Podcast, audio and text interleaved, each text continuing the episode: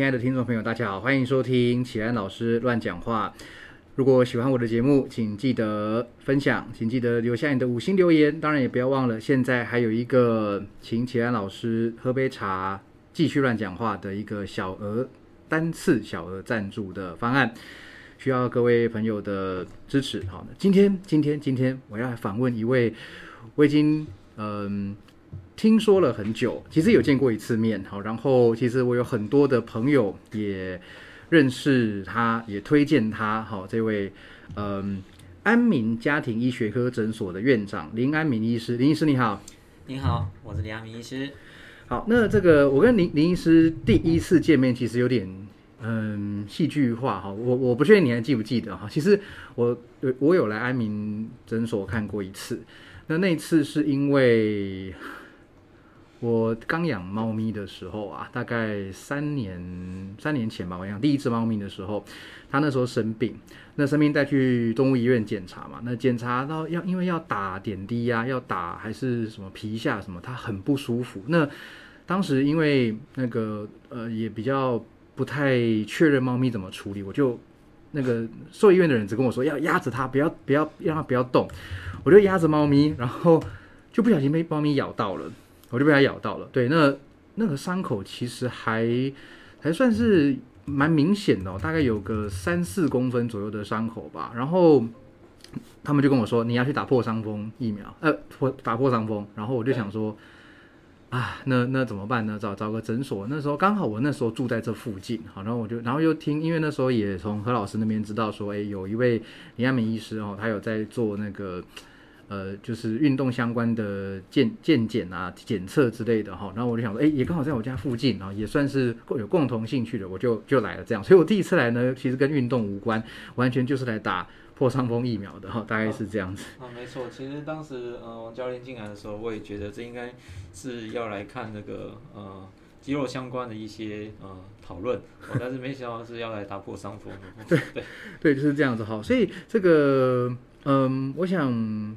林医生，我们就从您的故事开始好了哈。我们可能今天又以闲聊啊、讲故事的这个先开始哈。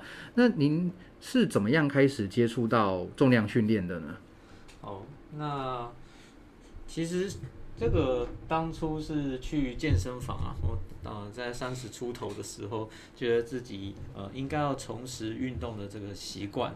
那我呢，当时就认为说有一个室内可以运动的地方算蛮重要的，因为呃去学校操场啊等等哦，那可能会受到很多呃其他方面的因素的影响，所以我要找一个可以室内训练的地方。嗯，那只是加入之后啊，对方的那个。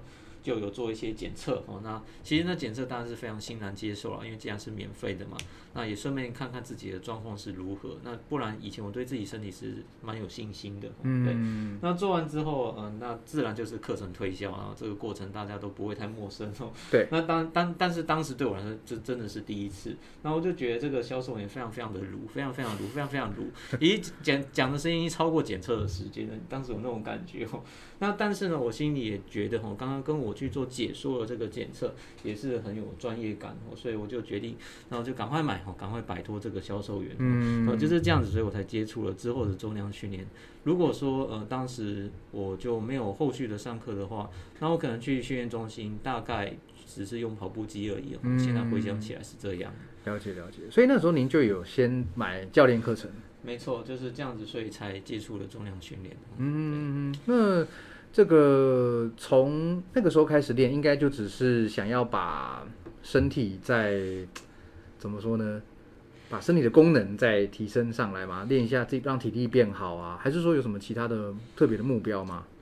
嗯，其实目标是在上教练课之后和之前的检测，慢慢的才比较成型的。嗯，其实。之前就只是觉得，呃，没有运动，呃，身体似乎没有像以前有精力，哦，那，呃，这个是多数出社会的工作人的感受啊，是对。那但是你说啊，这个身体组成，我们看啊，InBody 或 Tanita 的报告，还是说，哎，你要去能够有怎样的表现？我觉得对于一般上班族来说，因为他可能现在还没有在做呃竞技运动，和没有去参赛，对，所以，呃。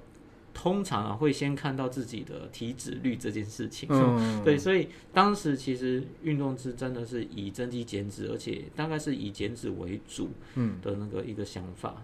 了解了解了解，对啊，这也是大部分的人遇到的一个一个情况哦，就是你讲的，身边需要减脂的人真的，诶诶，等一下应该是想要减脂的人真的很多。对，那呃，诶，我们年纪应该差个也没有也没有几岁吧，我我现在是三十四这样，那其实也感受到了，坦白讲。在年纪越来越大的过程中，可能体力有一点点，精神有一点点下降啦，或者是，其实我最近感受最深的是那个解酒的速度变慢。我不知道这有没有医医学上的依据啦，但是是 二十三四岁的时候喝到三四点，隔天都还是照常上班上课，但是现在好像没有没有这么那个了哈，所以感觉说去做这些运动训练，就是可以让身体啊、精神啊什么状况都都提升的更好哈。那这样子一路练。那您到了呃后来也去参加了那个美国运动医学 ACSM 还有 NSCA 等等这些机构的考试，你也取得了一些证照。那这个中间又是有什么样的转折吗？对，因为大概是我读书的时候，我就常看到这两个组织的相关的文章啊。那可能是呃健康促进哈，或者是一些下降危险因子的一些预防上的概念，是那我都可以去呃看看到这样子他们发布的一些指引或文章哈。那所以说我就想了解嗯这个教练的培养过程，他需要知道的领域，呃大概里面的内容，然后接下来就是我也希望能够有示范的能力，嗯，就是呃在整间也好，或者是我呃周围的一些。呃，你说是病人或者是客人，那这样的话，呃，会比较有说服力。是。那我是医疗背景，所以呃，ACSN 的时候是最常接触的。那他所倡议的 exercise is medicine，嗯，哦，就运动及医疗，运动及良药，哦，这个概念也非常非常吸引我。嗯。所以呃，其实一开始就是以 ACSN 去呃去做切入。那当然呃，其他的协会像 NSCA 哈。那刚才王教练提到的，那则是我想要了解哈竞技运动哈它的肌力平衡训练它的概念的状况。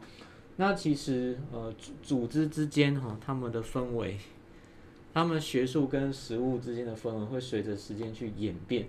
在十年前的时候，哦大概是二二零二零一二二零一三二零一四哦那个时候。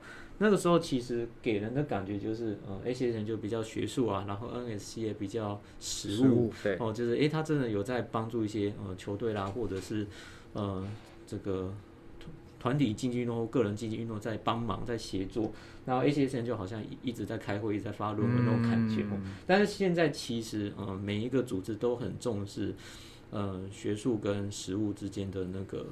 呃，呈现啊，对，就就算实际上没有，他们要假装是，对，就就是我看到是，他，为他们还是很很认真去希望有一些呃 workshop 哦，然后这 workshop 哎，都是一些 practice，嗯，哦，都是，我们就讲一些实际的案例，哦，或者他就是希望说你来，然后我们去做一些呃做一些研讨，哦，对，所以这个我发现学会跟学会之间，哦，组织跟组织之间都会慢慢的去重视这双方，是学术跟实务，哦，嗯。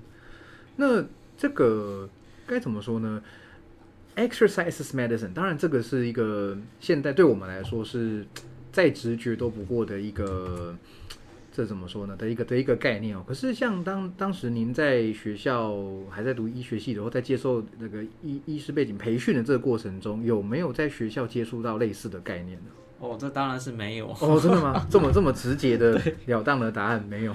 嗯，我是呃，民国。八十九年到九十六年读医学系哦，是，所以当时有接触过呃运动相关的内容，只有在呃复健科里面的心肺复健，嗯，对，那以及就是在呃复健科的呃学门之下，哦这样子有 FITT，也就是运动处方，它 FITT 到底代表什么？嗯，而且还没有 FITT VT 哦，那时候就有 FITT 哦，对，好，那呃只是这个。这个我们并不会想要落实到平常，呃，你说健康促进或者是预防哦慢性病，还是说慢性病要预防后续的并发症，哦，它还不会说直接有这样子的扣连，对，哦，那现在应该是比较好了，嗯，现在应该是比较好。那只是呃，我在回想我之前呃的念书的部分，呃，即便是之后哈比较比较进阶了，我们希望说我们的心血管疾病、我们的新陈代谢像糖尿病。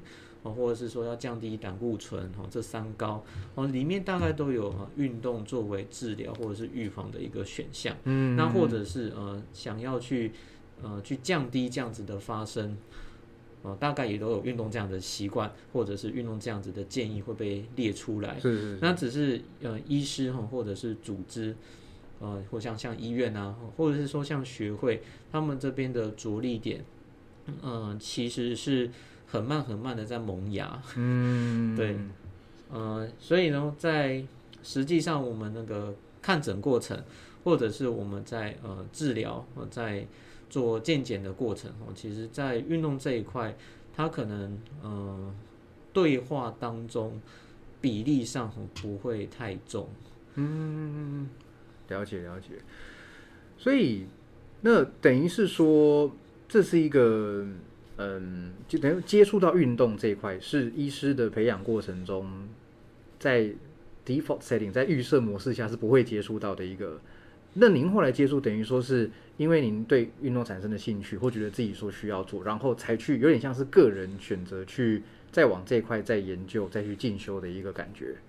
是因为之前顶多就一张投影片，嗯对不对？就是说，哎，如何降低血压，然后就说我们的食物哈，不要含钠量要做一些限制啦，增加高纤的食物或者是高钾高镁哈，得数饮食。那接下来，哎，运动我们讲，哎，就 exercise 一行字哈，aerobic or and resistance。就是说，我们重训跟有氧仍然是呃推荐的，然后大概就是呃一五零分钟就每周哈三十分钟乘以五，或者是七十五分钟乘以二哦，对，然后你可以用高强度跟低强度这样去做一些呃交替去做一些替换，但是嗯拖影片就这样没了，就是对，就这样没了。其实对于学生来说，他没有很呃他没有很有印象了，他就看到这边，然后接下来学生怎么去学习？多半就是在看台上的老师，或者是他之后，呃，看诊的医师、主治医师们是怎么去跟我们的呃病患去做沟通。嗯，我们在查房的时候，对着住院的这个病人怎么去做一些卫教。哦那这样跟诊的呃住院医师或者是医学生，就就慢慢的会。会养成，会这个就是学习的过程，是。啊，但是上面并没有做出这样子的 demo，做出这样子的示范的时候，诶，我们做胃教其实很重要，但是服药的服药当然要真的是要去吃，而且真的是要回来，我们要再做后续的抽血检验，嗯，有什么情况下是是你不舒服的，这时候要提高警觉。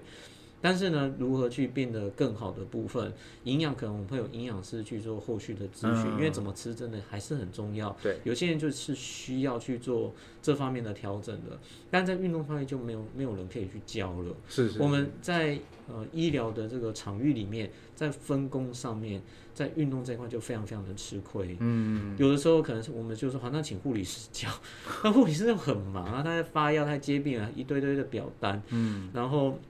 嗯，再来就是，哎，我们请糖尿病卫教师教，有的糖尿病卫教师就真的非常非常的活跃，那可能是在他在做十五到二十分钟卫教的时候，可以来聊一下运动，嗯，哦，但是，呃，其他的这种场合，我觉得，呃，无论是医学生，呃，他的念书哈，或者是实际进到医院哦，还是呃，已经在照顾眼前的这样一个病患的时候，呃，把运动给丢出来，跟要有后续。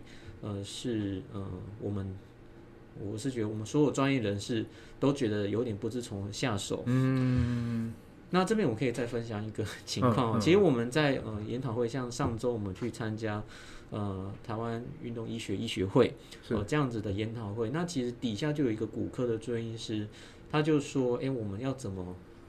让病人运动啊，吼，对，因为我在开刀啊，我总不能一直陪在他身边，然后教他教他深蹲啊、几组几下这些。对对，那呃，这个都是稍微我带出了一个呃一个概念，我觉得就是回到社会跟回到社区，本来这就是专教练的专业。嗯，我觉得教导运动这件事情是呃教练是执行者，是对。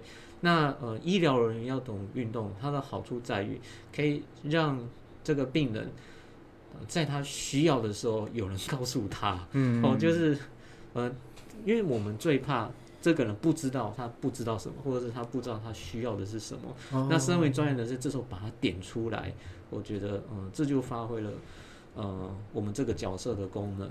对，所以，呃，医师要不要亲自去教运动这件事情？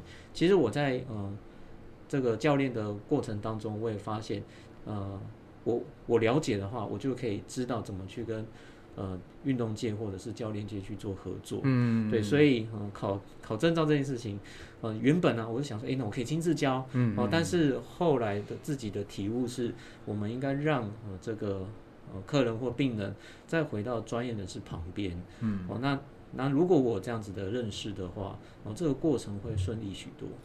对啊，我觉得这个对从我们教练的角度来看，或者说也不要说从教练，因为我自己也是从学员开始哈、那其实我做教练的真正做教练的年资也大概才五年左右啦哈、那真的是也也算是刚入行没有多久。那其实以我们角度来看，会觉得说。哎，那我现在面对一个人哦，但是他可能这边有点伤痛啊，那边有点关节活动度的问题，然后哪边有曾经受过伤哈、那这嗯，总会很害怕说把人家的身体，当然我们知道练重训会变强，可是你你不想要让他呃哪边更痛，哪边更怎样？那其实教练不管是做三年、五年、十年，都永远是在在一个学习的过程，你不可能用一个正确的方法让这个人就一路练到都越来越强，完全不会有伤害。我想这是非常非常困难的、所以。我一直对于医师的角色哈，非常的，当然一方面不太理解，二方面就是说，像有您这样子的医师哈，能够就是说懂训练的医师，对教练来说，我觉得是非常重要的一个合作的对象。我觉得，当然像医师，如果说同时兼具教练的身份哈，会当然非常令人的非常令人信服嘛，让人让人觉得说，哎，你有医疗背景啊，然后你又又又又懂训练哈，那当然。可能大部分的医师，至少目前呢、啊，还没有办法，就是说在运动训练这一块走到，呃，像很多很多的教练这样子，这就是我们刚刚讲的分工这个议题哈。那嗯，所以您自己当教练有教过很多的学生吗？哦，呃，我在减肥门诊的部分，是我是真的有去。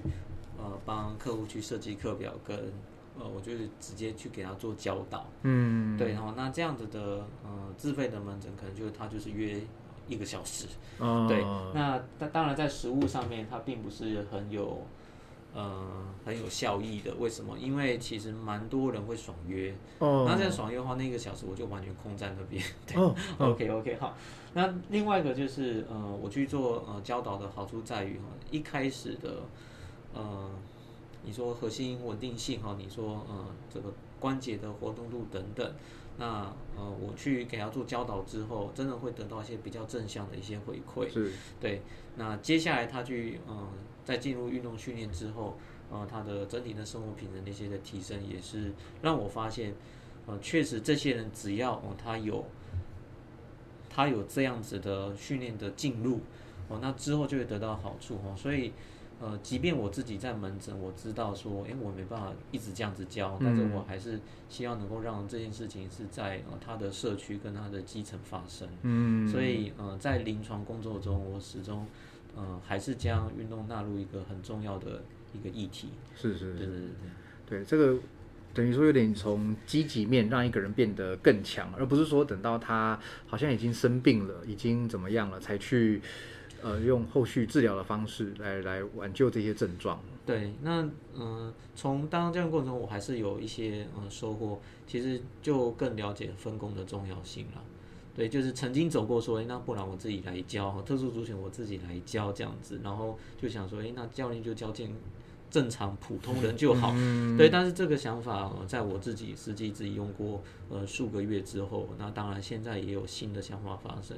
原则上特殊族群的话，那医师可以点出来，仍然是在医疗面有着力点。对。但是呃，教练在训练上，呃，这方面我呃，我觉得专业能力呃培养起来也是呃适当的。对。对啊，像这个最近好像中老年人的训练哈，然后还有这个特殊族群的训练，也越来越受到受到大家瞩目。像比比举个例子，比如说怪兽训练，像您之一开始有参加过怪兽训练的研习呃研习课程嘛？那怪兽训练在这两年也推出了这个抗老化的呃这证照课程，所以我想这个是越来越多人。它当然还包括像嗯那个林永昌医师的那个枯木逢春训练法，就类似这样子针对。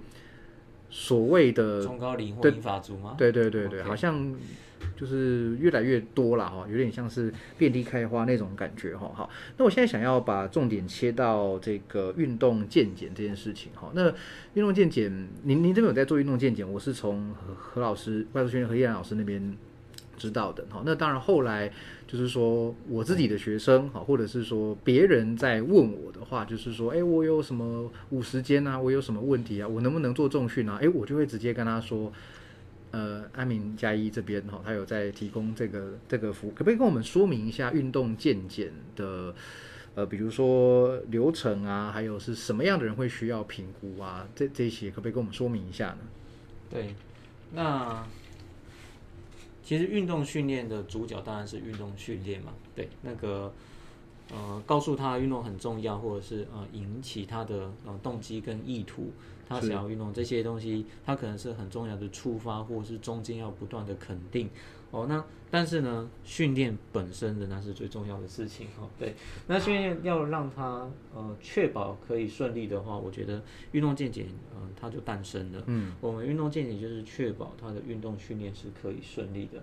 那同时间，在呃既然这个嗯客户他想要去做。运动了哦，那代表说他重视他的生活品质跟他的健康。对，那我们在此时呃，医疗的专业也得以呃比较能够去呃告诉他去做一些提示。嗯，哦，也许他哦他很重视健康，所以他运动，结果他吃的是乱吃。哦，那这样当然是有点可惜啊。是啊。那或者是说，哎，他很重视健康然后，他有运动，而，他他也有在吃，可是他的胆固醇是有一点点是需要药物才能够处理的。嗯。那这个时候我们当然会跟他讲。哦。对。这个是为了除了好要再更好，或者是说我们看到的不足点出来之外，另外一个也是在避免客户他会有一个期待，而且呃。就就是他自己的那个想象，说他这么做了，所以之后就一定会如何如何的这种想法。对，他就讲说，反正只要运动，我就可以如何如何。那其实呃，在医疗上，如果我们看出一些事情，还是要去呃跟他呃再补充这个概念哦。对，像他骨密度，哎，如果已经负五了，哦，那他坚持不用药，他要去做重训。当然，那个我重训一定会加分，可是这加分过程的速度。呃，不一定是他想要的，对对，也许明年变成复制，他就说，哎，为什么我没有变成正一啊？对不对？没错。那还有就是，他就觉得说，他这样吃就可以，他这么做就可以减肥哦，或者是这样做，这脂肪肝就会不见哦。但是啊，他的睡眠的状况啦，或者是说他这个呃生活作息啊等等，这也是我们会关心的。是是是。哦，所以我觉得，呃，运动健检除了确保。呃，我们还没有讲哦，但是这个最重要是，但是确保训练是很很顺利的之外，另外一个就是我们也会将它整体的这个生活品质跟健康效益一并的去做审视了。嗯，对。好，那至于运动健检的呃流程，就是呃这个人进来之后，我们会去先去了解他的生活、工作跟运动的状况。是，对，因为。呃，之前的运动的经验哦，假设哦，他的肩膀、他的膝盖、他的脚踝、他的腰哦，那需要去做物理治疗的，那我们就会去告诉他哦，并且可以训练的地方，我们就可以放心的训练。但是需要停下来，稍微这个部分要缓一下，那我们也会去呃做这样子的呃注明哦，这样的话教练就不至于说，嘿，会练到他会痛的地方。对对对对，因为在诊间，我常常也跟很多人。去这样子呃聊过吼，我们在诊间让病人痛哦，他会觉得说哦这个医生怎样把他痛量都检查出来了 哦，好厉害这样子。可是，在运动场上说，哎，一个教练让一个客户练痛，他说这个教练不会教，把我弄痛这样子，对不对？呃，我来运动不是来痛的这样子，对。所以说这个如果我们这边就是先有这样子的呃作为的话，那我觉得之后可以避免很多地雷的发生。是啊，这样子没错。然后这样子聊完之后，那我们呃确定一下，他现在有没有紧急的呃需要去避免运动的事情。这个在 ACSN 或者是呃一些相关的学会跟协会都有提过。假设他现在就有心血管疾病的征兆，哦，例如说哦，他就是已经正在喘，或者是他就觉得三不五时会来个胸闷，哦，三不五时就觉得说，诶，他这个心悸的时候头会很晕。会有点恶心感哦，然后四肢无力哦，走几步走走几步路就觉得疲惫不堪。像这种情况，那自然呃，我们会希望针对心血管疾病再做下一步的一些检测。那这个时候，我们的运动的通行证哦就。不会跟他说，你可以放心的去运动，哦，就是哦，医师声明 clean 的时候，或者是讲说他有没有得到一个 pass，哦，那答案是没有的。像这一类的，我们可能就是说，那你你现在就是不行，嗯，呃，但是目前为止，大概只有非常非常少数的人在这边哦做理学检查、询问病史跟运动的状况，我们就说你现在要停止运动，哦，大概就是有有两三个哦，其中印象很深刻的是，他现在就是有一个新的。瓣膜闭锁不全的问题，到人快要昏倒，跟突然非常非常的喘。她是一个嗯五十几岁啊，没有，应该是四十几岁的一个中年妇女。嗯，然后她已经经过重训大概两三年了，而且还不错哦。她她的对啊，她深蹲硬举好像是七十八十的样子，那也不错其实不错了，对，快要一点五倍体重。对，然后人来的时候其实也是很有精神的，但是他就觉得说，哎，为什么他？上个礼拜突然觉得呼吸非常的不舒服，然后也觉得呃很累这样子，他感到了怀疑。那当然其实他是可以到呃到诊间的哈，对，但是他他以运动健检的方式，我们也是帮他检查出来，他就是有新的这个新的杂音，嗯，新的新杂音这样子，对对对。然后并且他做登记测试的时候，就是呃蛮嗯蛮。蛮不如他原本的表现的。哦，那当然就是现在心肺功能哦，一对照这个表格就是不好，所以我们就后续就请他做后后续的处理，嗯，那他也做了手术哦，把瓣膜给修补起来，那现在又恢复运动训练哦，对对对，OK 好，再讲回来哈，所以说运动健检的流程一开始我们会先用问诊的方式去了解他的生活、运动跟一些内外科的一些状况哦，他的用药哦，那我们会借着哈健保卡哦去跟他。呃，去看这半年的就医的状况。是。那之后呢，我们会在隔壁的运动评估间，哈，也就是有点像小型工作室的这个运动评估间，去做一些呃关节跟活动度的测试跟稳定度的测试。哦，会看它的排列，哈，跟有没有一些理学检查会疼痛的地方。嗯。例如，哈，他的胸脊椎侧弯有没有胸椎后凸、腰椎前凸？哦，那有没有很明显的长短脚？哦，那以及在站的时候有没有足弓？哦，足弓是塌陷的还是正常的足弓的？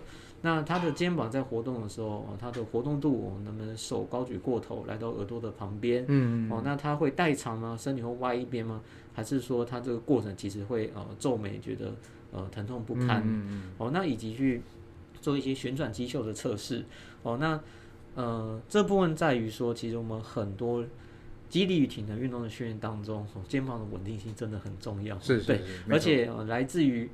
肩膀的一些处理哦，其实也会让胸椎跟颈椎也因此受惠 哦。对，很多人就是呃一部分的从肩膀你去下手，他其实他胸椎跟颈椎的连带的动作上的这个力学也进步了不少了。说真的，对对对。然后，然后再来就是会看髋关节的部分，我们他会去做一些看有没有呃椎间盘突出哈，它有没有髋臼夹脊或者是膝盖哈，就是有内外韧带或者。呃，前后十字韧带跟这个膝盖韧带的这个状况，那之后我们可能会再测一下他的握力，嗯，测握力去看说，哎，他现在在肌少症，呃，有没有一些这个力量表现不足的地方？那呃，在问诊之前呢，其实我刚才跳过了哈，他会做身体组成，再加上抽血啊，是对，没错哈，所以整体过程就是他进来之后，我们会做身体组成跟抽血。之后问诊，之后做动作上的评估，嗯，然后嗯这些流程上最后完成就是回来再看我们的报告，这样整个流程就完成了。哦，所以我们在接到学生的时候看到那个报告书，就是经历了刚刚那些流程，没错没错。哎，我觉得那个写出来的文字真的是对于没有医疗背景的教练来说很重要，哎，真的是。你给我们一堆医学医学名词，或者是呃关很真的是比较呃关节或肌肉的那些名称，有些人有些人真的自己自己是看不懂，教练可能也看不懂。可是今天哎又有图，然后那个说明文字又是蛮蛮浅显易懂，当然也不是说写的很随便的，但是至少是浅显易懂。那我们一看就知道说哦，这个人的嗯，比如说左边的臀中肌要要加强哦，这个人右边肩膀。旋转肌群肌群可能有点问题，这个对我们来说是非常非常重要的线索。对，那我这边再呃补充一下，因为可能有些听众有看过运动健检报告吼，对，那大概在呃前面的部分吼，会像是呃重点摘录式的去呃将注意事项去做提醒，那后半段呃中后半段的话，则是比较偏呃肌肉骨骼上面的一些这个。嗯，科学的文字哈，对，比如说像阔筋膜张肌哈，比如说像刚才我们教你提到的哦，臀臀中肌等等。那那当然这些专有名词，我觉得，嗯，我也没办法再简化了。所以说，没错，我我不会说哎屁股肌肉，我刚要讲臀中肌或臀大肌，还是直接会这样去写哈。对，那这边仍然会带出一个现象，就是有客人会反映说，哎，他这个东西他不一定就看得懂了。哦，对对对，因为。呃，这个东其实解剖的名词本来就是这样子。我觉得搞不好医学生如果他第一年没有认真念书的话，他也不知道股四头肌啊。哦，他可能知道听过股四头肌，可是股四头肌是真的有四个头，对吧？对，那他没有念书，他也是不知道。可是我们像这样子的解剖名词，仍然会呃这样子去呈现。呃呃，并不是说一定要呃民众每一个字都要懂，对，那只是呃重要的部分，我觉得。呃，在专业人士沟通上，他还是要有的啦。是是是。那我这边补充，就用一个例子来解释。像大家如果做过健康检查的话，胃镜跟大肠镜的报告，吼，应该是很呃出出现度不低啦，对不对？吼，胃镜、大肠镜其实很重要。上面会写胃食道逆流、吼，表情性胃炎，有没有幽门螺旋杆菌，还是说有怎样的息肉？哦，那个息肉是。这个平平的还是凸凸的？嗯，那这个东西我们自然仍然会写，呃，科学它专有名词。那呃，并不是故意要让民众看不懂，而是它这个东西真的是这样。嗯，对对对。那那如果想要对它有进一步的了解的话，那就是接手的人可以再去跟那个呃客户或民众哦再做。哦，后续的讨论跟追踪这样子，对对对。每次我们拿到了一个健检报告之后，哦，那肠胃科医师就要跟他解释说，这个东西是没事，还是说这个要吃药嘛，对不对？然后那大肠科医师说，哦，这个要切掉，这个是不用，哦，明年再看就好了，就会有下一步哦。那并没有说要跟他解释，哦，这个息肉当初是，哦，如何如何又如何哈，然后他在显微镜上看起来怎样啊？然后说，哦，这个在我们剪的时候要很小心啊，还是很，这这个东西就不。不一定是这一次的见解要要去讲的，这样就变成说你好像是来上一门这个研究所的课的话，好像上的这个十六堂课在教教教期中报告、期末报告。对，那呃这部分的这个感想是来自于有的民众会希望说，他连后面这样子组织学、呃解剖学的东西。也也要很很亲民，那那我就觉得这有一点不太可能。是啊，对。那不过我们现在也有在做这样子的，呃，这样子的说明啦。哦，就是先先会跟民众说，哎，其实前面就是我们观察到的状况。那我们讨论中有讲到说，哎，你之前有做过一些手术，哦，那现在的感觉说，哎，好像还差一点点哦，所以这个部分我们会建议可以再做物理治疗，嗯，然后或者是，哎，现在都已经好了，好了就好了，对，那就这个部分就可以请他真的放心。就去吧，这样子，然后每次让教练完全的放心，哦，不会说，哎，听到之前开过刀就嘎嘎这样子，对。但是后半段我发现，他真的，哎，两边比起来，某一边就是代偿比较多，某一边就是比较无力或者是紧绷。那这个东西，呃，我们后来跟民众去讲，就不会讲的太多，嗯嗯，对，因为，呃，可能教练也发现说，哎，后面其实就是。呃，书本上的专有名词的的堆叠，对，哦对，那这个这个记录，当然我们也觉得曾经考虑说，干脆要不要把它拿掉，但是后来觉得说，呃，其实都是我们记录的轨迹，嗯，哦，那还是留下来。那但是我们就会跟客人说，那这个后部分我们就是呃交班给交班给专业教练，是啊，哦这样的话他在安排课表的时候，哦，它可以省去一些检测的一些时间，这样子，我们后续就会这样去进行。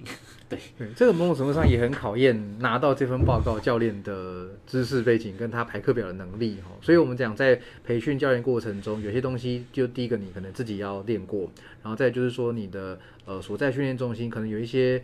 像比如说，我们在训练中心会有一些不同的杠铃，因为像有对很多人来说，背直杠做背蹲举是很困难的一件事情。对，那那这这种人可能你要用别的方式让他去负重，你要让别的方式让他进行蹲的的的这个动作，那这个都是诶，你教练本来就必须要具备的一种一种能力跟经验啊。对，那呃，这后来我有去想过说，诶，我的呃这部分。解剖学的部分，或者是一些呃紧绷跟这个无力，需不需要再写的再更呃更多跟更有变化那个文字？那现阶段来说，我是可以跟黄教练讲，呃，暂时暂时在深度上或者跟文字的那个多寡上是不会扩充的。OK，暂暂时对那。但是如果我只要再学到新的东西，那自然我会在应用上这样子对，因为我发现其实呃有的时候一些呃比较制式的讲法，在沟通上有它的好处。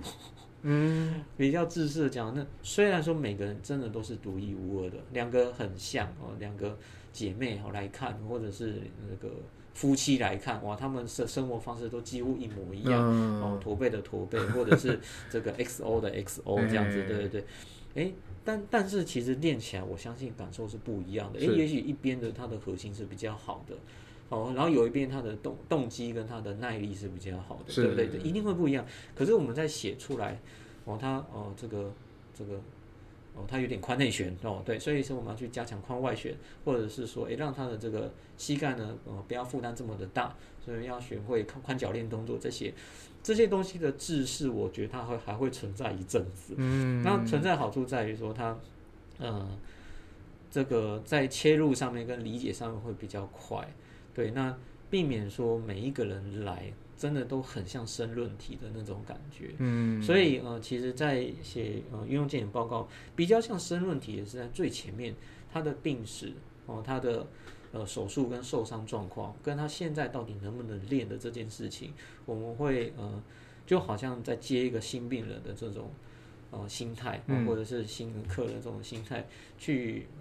从无到有这样去撰写，哦对，但是对于后面的哎这个关节的松紧啊，哪边特别高啊，所以说他要去加强什么上旋啊，或者是下压等等，这部分我觉得他已经比较像是训练当下很有可能会立即去做微调的东西。嗯那这个东西原则上现在就是写的极为的粗浅，是是，极为的粗浅，已经。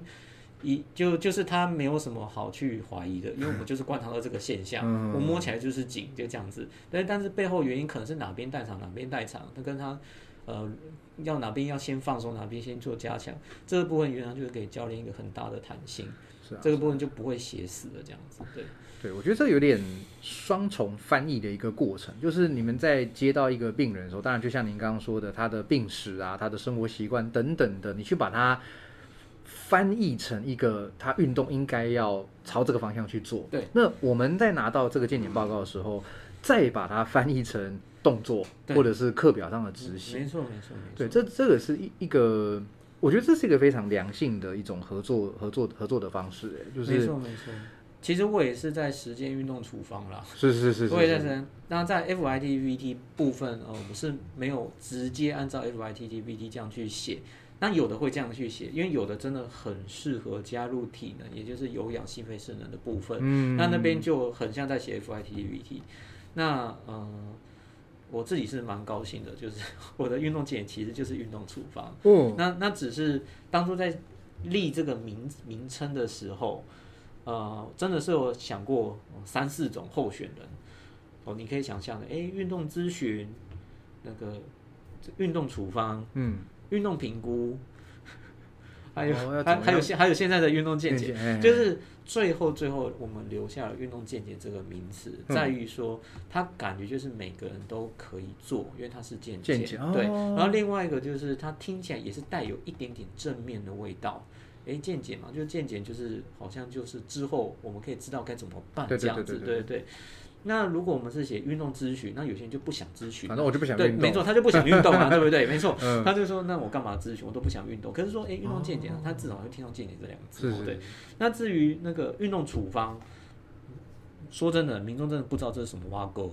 对，运动处方，运动处方可能连有些医师都都不不是那么的确定，嗯嗯，说啊用处方哦，那就那对，那接下来就卡住了。嗯那那那对，那对民众就更不用讲，这样对。所以后虽然说我是很喜欢运动处方这个名字，但是我觉得我就是把它它精神就是在我我脑海里啊。是啊是啊，对对，或者是有些人问的时候，我可以这样回答。其实我的运动评估呃的结果，我所产出的报告其实就是是运动处方了。对，然后这个过这整个过程的项目名称，我们称为运动健检。嗯，哇，真的耶文字的艺术哈，真的是很，很对你这样讲，确实有那道理哦。因为如果说路上看到哎运动处方，处方不就是有病啊吃药吗？对啊对啊对啊那这样是不是？那我没病啊，我又不会痛，没错没错，那样会下降低，呃，我们那会增加了门槛啦，嗯下降他的意愿。没错，没错，没错。哎，那像像，请问您在做运动健检的这个过程中，我大概有两个比较想、比较好奇的地方。第一个是最常出现的问题大概是哪些啊？好，最常出现的问题，我们呃，我就分成两种嘛，一种就是它就是有服用哦内外科哦慢性病跟哦这个之前外科手术后，所以最常见就是内科慢性病以及外科手术后这样子。哦，对，那第二类就是它有很明显的运动伤害。啊，是是是，对，之前跟现在好像还有一点后移这样子，所以简单说就是这两类。嗯，那有没有比如说像是运动伤害的部分，有没有最常出现？比如说在肩关节吗？还是说在膝关节，还是什么地方？还是不一定？嗯，最热门的三个地方，刚才 王教有提到哦，就是肩关节、下背痛，然后再加上膝关节啦。对哦下背痛，对对对，对，那那下背痛常常跟嗯髋关节有关系，其实可以在可以在一起讲了。是对对对，因为很多人就是他的髋关节呃不是很韧凳哈，所以说他的腰椎就常常很可怜，要出来动。是是，对，或者是他的一些代偿等等，所以说就上中下哈，刚好这三个地方都是呃常常见的。对，嗯那只是我发现民众对于哪一类他的忍受度是比较高的，哦答案是肩膀。哦，因为他们不能忍受不能走，或者是他起床的时候他的背痛跟腰痛，他不能忍受。但是如果肩膀有一点不舒服，他其实会忍很久。就我不要把手抬到那个位置就好。对，他就觉得说我我我还是能够能够拿拿滑鼠跟接电话这样就好了，了或者是我能够吃饭就好。对我确实不用抬那么高。是对对对对，哦，对哈，对啊，因为膝盖的话，走路是每天都要，一定一定得走路嘛。那起床、起身、坐椅子什么的，每天也都要做。哦，对哦，这样子这样没错没错。那再来就是，如果他是之前是运动爱好者的话，他可能会因此而不玩那个运动。那他不玩那个运动，确实没有在累积运动伤害，也会比较好了。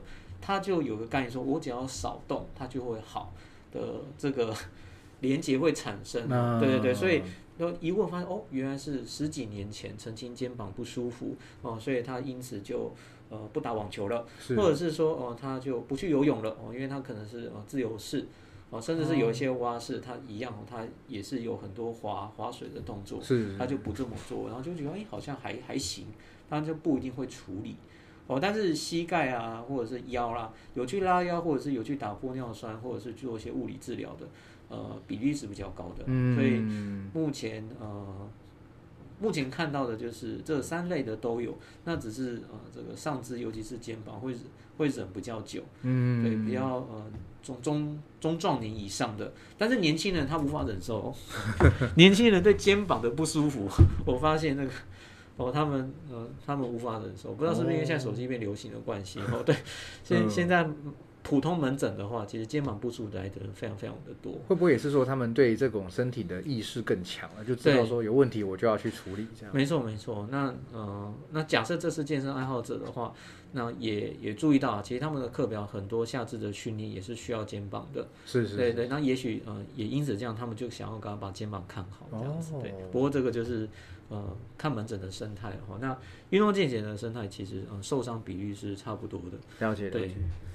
哎，那照这样说，是不是有一些人，他比如说他在做重训，遇到这边通那边通，他也跑来找你哦咨询会这样？哦，其其实蛮长的。嗯对，那呃因为我们这边也是有呃后续的处理方法。是是是，哦，所以呃，无论是呃我们急性的这个贴章，或者就是他需要去做呃呃震波跟那个超音波哦，超音波对于呃肌腱的这个恢复哦，或者是已经变成慢性了哦，它已经停摆了，那我们用震波，那我们这边都是有处理方法的哦所以说呃，假设有一些运动伤害的哦，它这边我们其实就是有呃治疗手段，嗯哦，那因此也是蛮多人来这边看诊。哦，了解了解。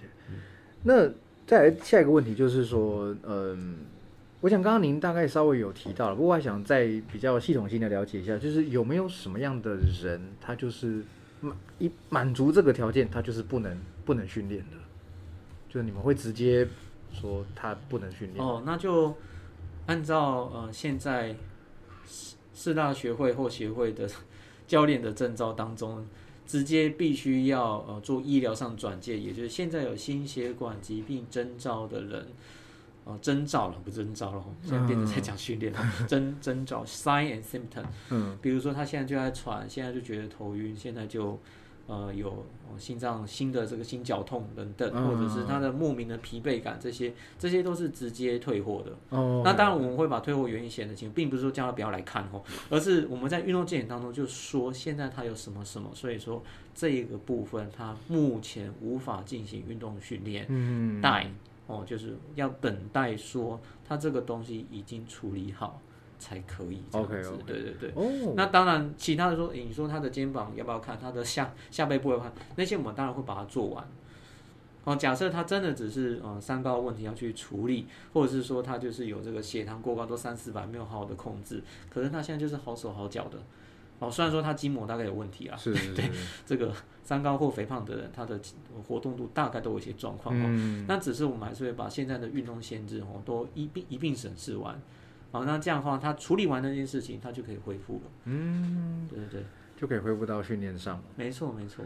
了解了解。那这个嗯，那我我这边可以补充一个，还有一个是很急的，嗯像是他是中风后跟跟他放完这个呃心导管的支架之后，那种很急的，嗯那我们会稍稍微做一点变化。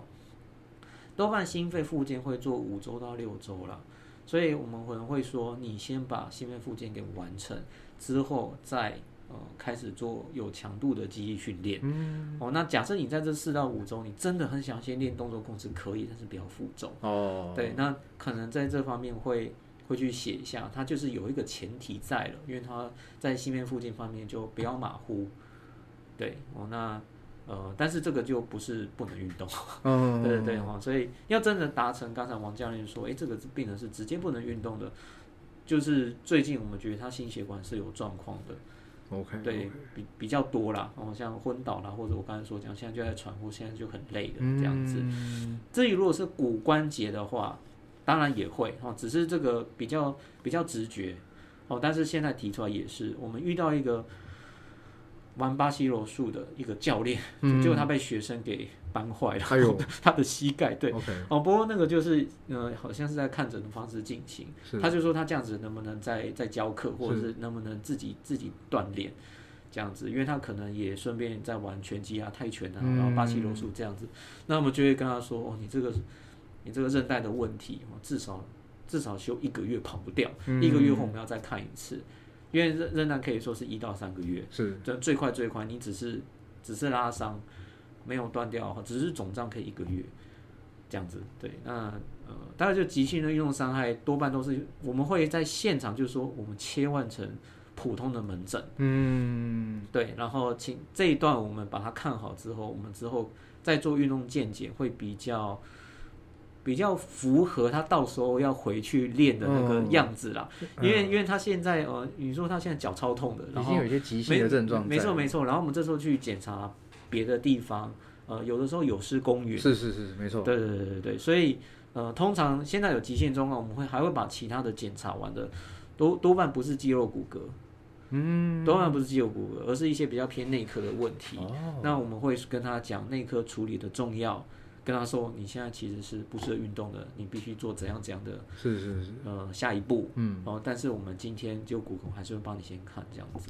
等于是说直接宣判你就是不能运动，是不太能不太会有这种状况，只是说你现在要先这个这个这个然后再这样这样这样，然后你就可以运动了。没错没错没错。哦，这是很很积极的一种一种处理方法，因为就我们讲话顺序是这样子。嗯就不会说什么啊，我我得到一个结论就是我都不要运动了这样，哦，这应该是比较不会出现。不会啦，都都能够来到诊间。哇，太好哦，了即即便是在在家里躺着，那一样在家里要做家里的这些活动跟赋能上的训练啊。嗯只是赋能上的训练就比较不是今天的主题了。，OK，对那种呃，那种会比较偏向呃物理治疗或者是呃赋能活动有一些推荐哦，比如说从床上起来啦之类的。嗯对，那就比较不是今天主题。对对，OK。哎，我自己有两个问题想要我临时想到，也不也不是临时，就是一直卡在我心中，但我还没有真的去去了解。想说今天看听听看您的意见哦，就是我遇过两种状况，然后都都不是只有一个人一个是脊椎侧弯，然后另外一个是视网膜剥离。这两种状况，那都可以来运动健检，没有错哈。嗯对，好，那脊椎侧弯是蛮常见的，蛮常见都是后天为主啦。嗯先天的那种呃二三十度的，呃多半他们已经呃从小就一直不断的被呃被调教了。哦对哦，，当然调教到后面还差一些些的，他之后想做重训还是有可能会来这里。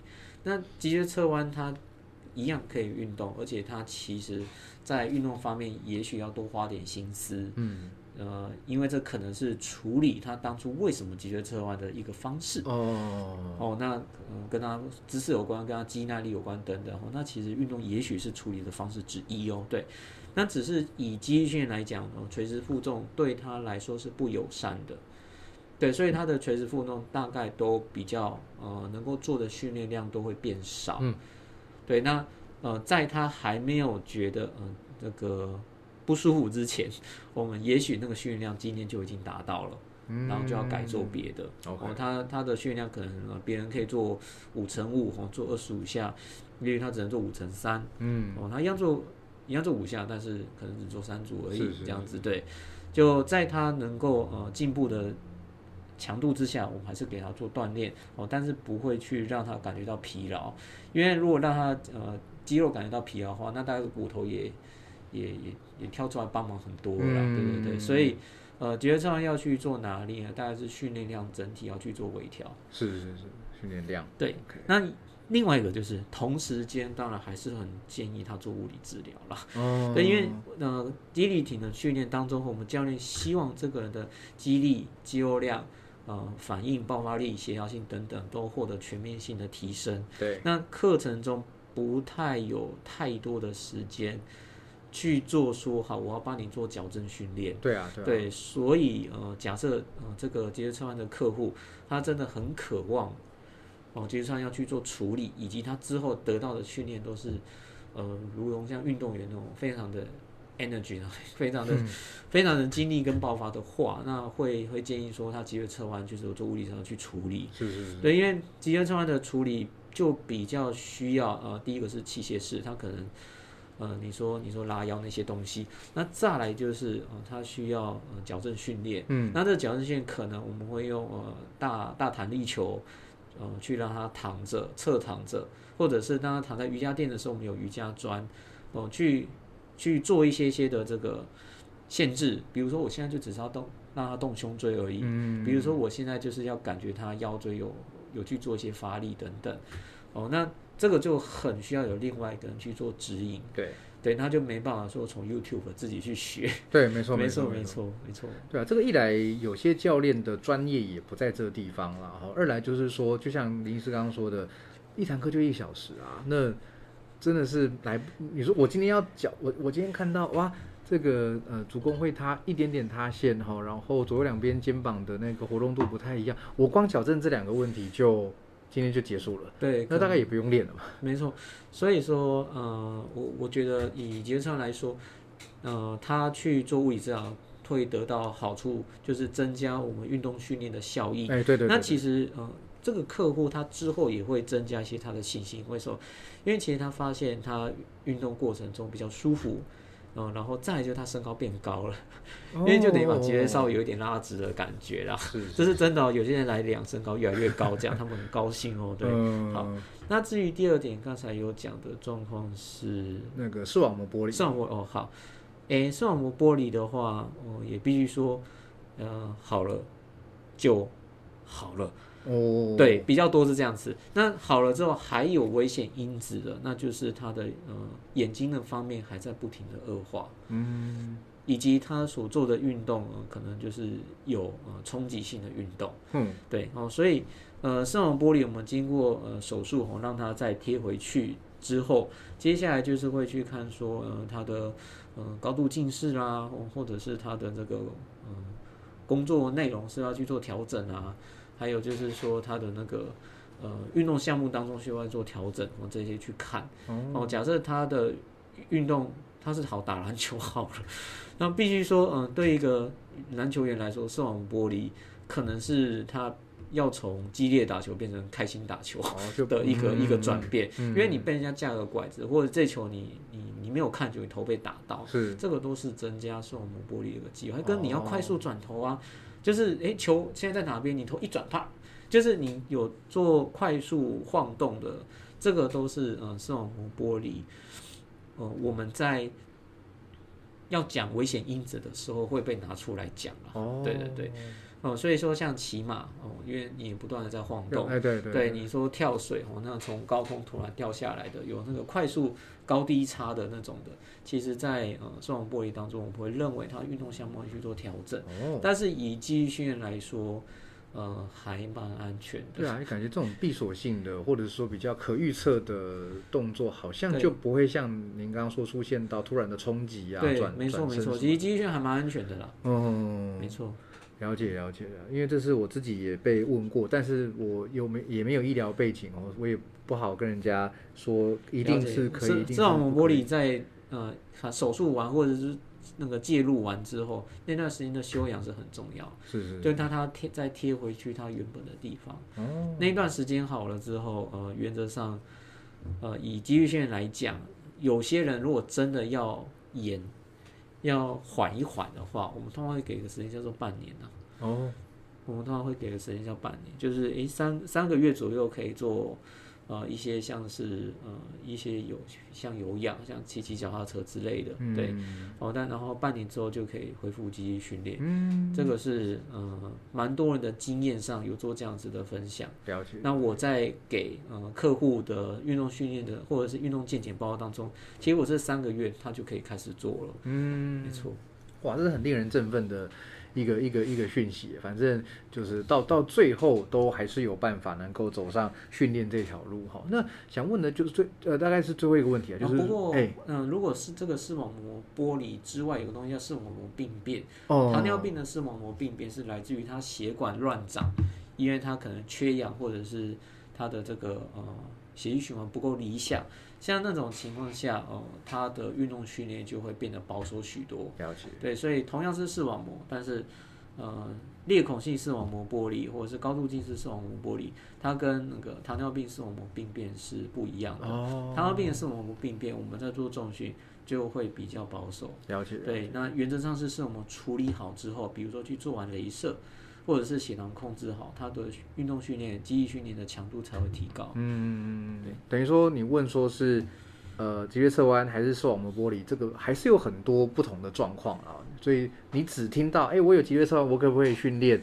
这个资讯量是很不够的，你还是要进一步的去做检查、去做评估，才能知道什么时候可以练，然后，然后以及后续的那个练法该怎么样调整，这样。嗯，对。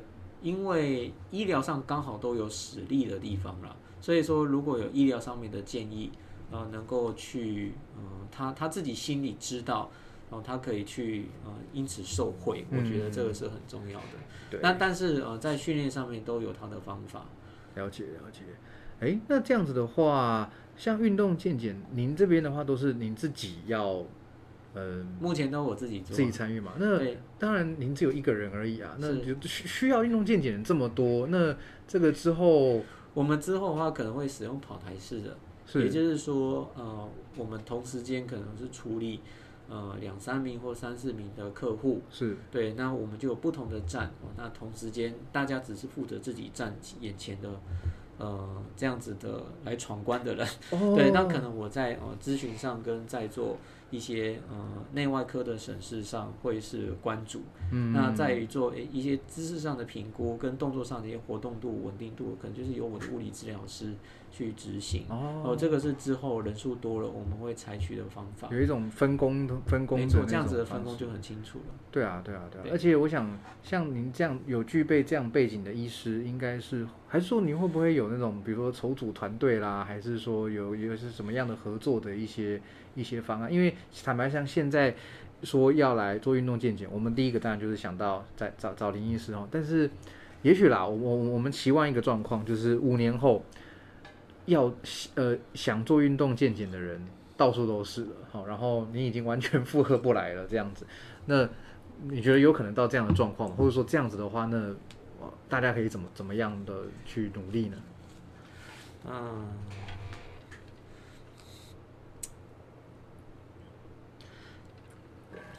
这个也是我最近开始在思考的。不过，这个涉及到，呃，不同诊所或者是不同医疗院所，他们对于呃时间上的安排，跟他们对于那个呃客户进来之后要怎么导客跟呃怎么去做后续的治疗追踪，就嗯。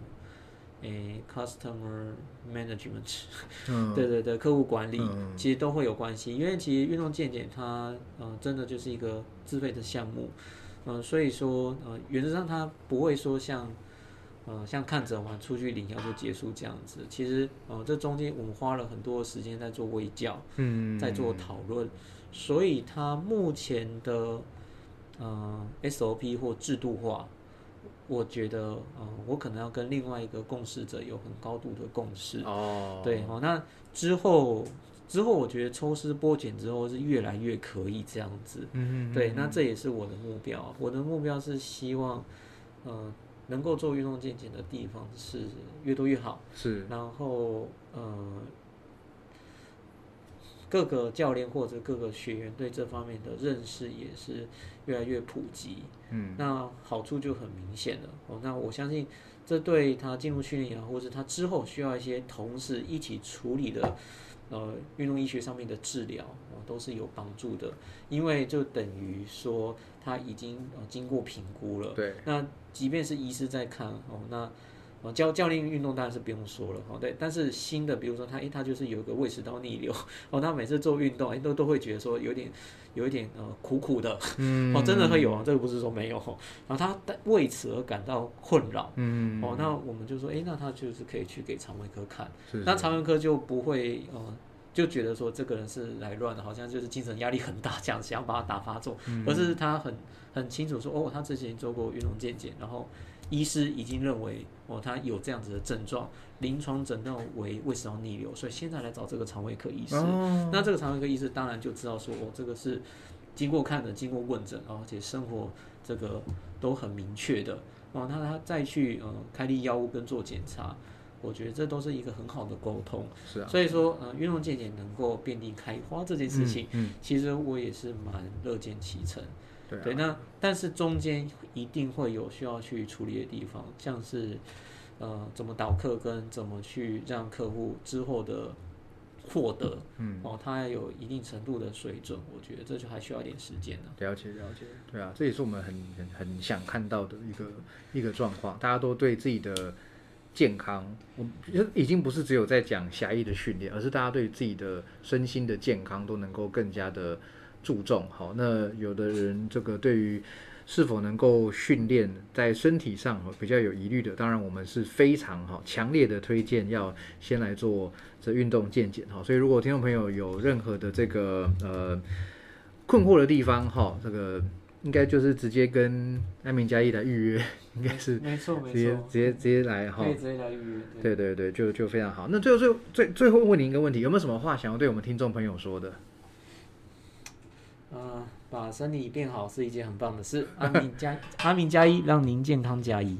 好，谢谢谢谢。啊，那个今天非常谢谢林医师接受访问。好，如果喜欢节目的话呢，再次提醒大家，这个可以用五星留言，好留下你的评论，然后把这个内容分享给更多人知道。好，然后不要忘了我们有一个。